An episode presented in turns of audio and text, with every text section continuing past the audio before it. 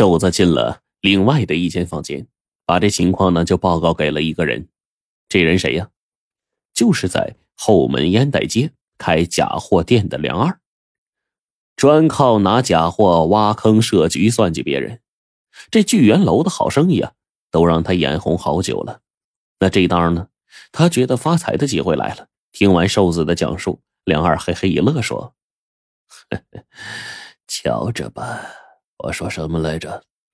那个太监一踏进聚源楼的门，我就看出他身上带着宫里的宝贝。姓何的这招还真不赖呀！就算万一出了事儿，也查不到他头上。”天算不如人算，他做梦也想不到会被我给识破了，也活该他倒霉。这回就让他来个哑巴吃黄连，有苦说不出。瘦子一听，猴急道：“二爷，您的意思是让我立马去抄何掌柜的宅子？”梁二却摇了摇头，琢磨了一会儿，说：“嗯，这事儿牵扯到宫里。”咱不能掉以轻心，你先留着点神儿，看着点宫巡局那边，看看那太监会不会犯事儿，再从长计议。瘦子一听，连连说是。一个月过去了，宫里啥事都没有。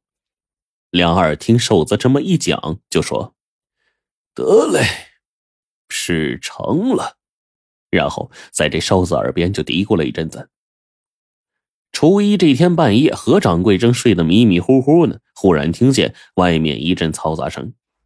正穿衣服呢，看门的就敲响了窗户格子，说：“掌柜的，门外来了一帮子巡捕，凶巴巴的，说要找您问话呢。”何掌柜这心里一惊，不知道出什么事了，慌忙就开门出来。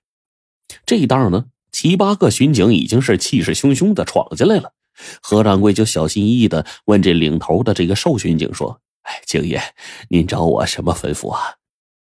这瘦子黑着个脸就问：“你是聚源楼的何掌柜吗？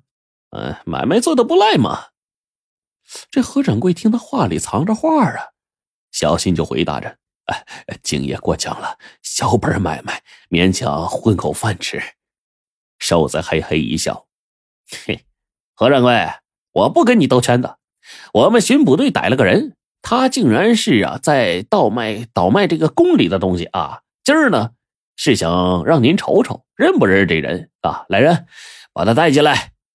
话一落，两个巡警架着那广东人就进了屋。何掌柜这么一瞅，当即就呆了：这人怎么落巡捕队手里了呀？难道是太监犯了事儿了？他这心里七上八下的。瘦子盯着他就问说：“何掌柜，这人您认识吗？”何掌柜慌忙摇头，瘦子又转身问那广东人说：“你认识他吗？”广东人立马回答：“郑爷爷，他就是聚源楼的何掌柜呀！一个月前呢，我在六国饭店帮他。”话还没说完，就被这瘦子呀一声给呵斥住了。这瘦子转身笑眯眯的看着何掌柜：“何掌柜，你今儿是不是得给我好好说道说道啊？”何掌柜知道事情败露了，急忙就拉过瘦子说：“哎，敬爷，敬爷，来来来，借一步说话。”拉着他进了里屋，顺手把一张千两的银票塞进瘦子手里，说：“哎，敬爷，我真不认识他呀，这到底怎么回事啊？”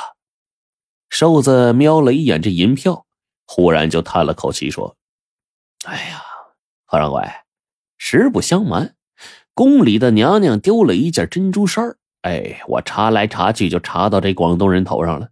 他供出东西在你手上，何掌柜，你是个明白人倒卖宫里的东西那就掉脑袋的。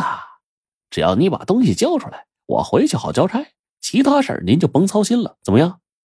何掌柜这一听，吓出一脑门子冷汗呢，他就低着脑袋琢磨了一会儿。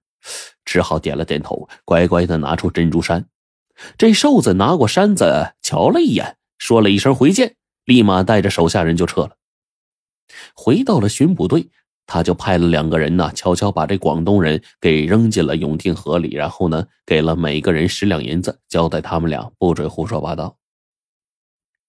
第二天天刚亮，这瘦子颠儿颠儿的来找梁二来了，拿出珍珠山说：“哎，二爷，您打算把这宝贝卖给谁呀？”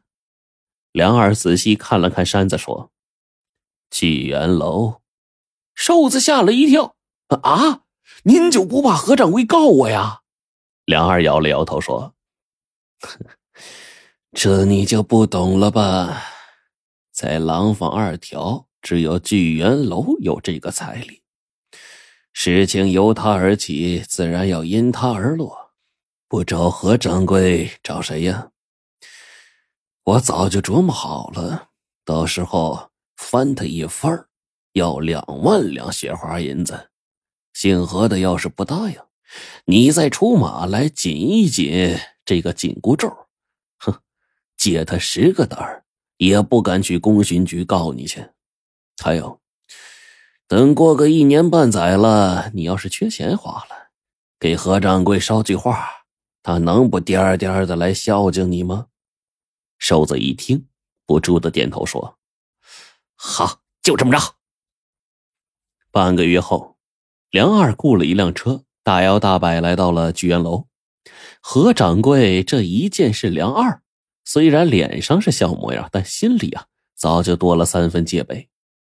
梁二似乎看出他心思了，微微一笑说：“呵呵，何掌柜，我是无事不登三宝殿呢，有个朋友有一件珠宝，想请您给长长眼。”说着，打开包袱，取出一个锦匣，说了声“请”。何掌柜这走近一看，一下就愣住了，这不是被没收掉的那个珍珠山吗？梁二呵呵一笑：“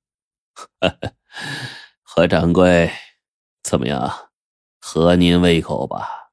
要是喜欢就留下。”何掌柜慌忙摇了摇头：“ 对不住了您嘞，您还是找别人吧。”谁知道梁二来了这么一句：“何掌柜，您是担心东西的来路吧？啊，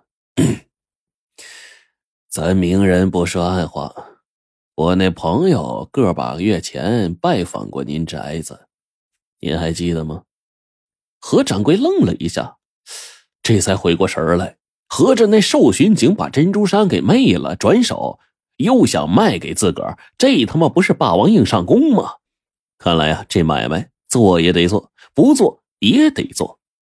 他琢磨了一会儿，才试探着说：“梁掌柜，要不这样吧。”您要是信得过我，东西先放我这儿，我呢，呃，替您朋友寻个买主。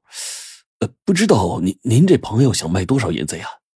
梁二回答说：“怎么着，也得两万吧。事后事成后，按照老规矩啊，乘三破二。”说完，屁股一拍，就走了。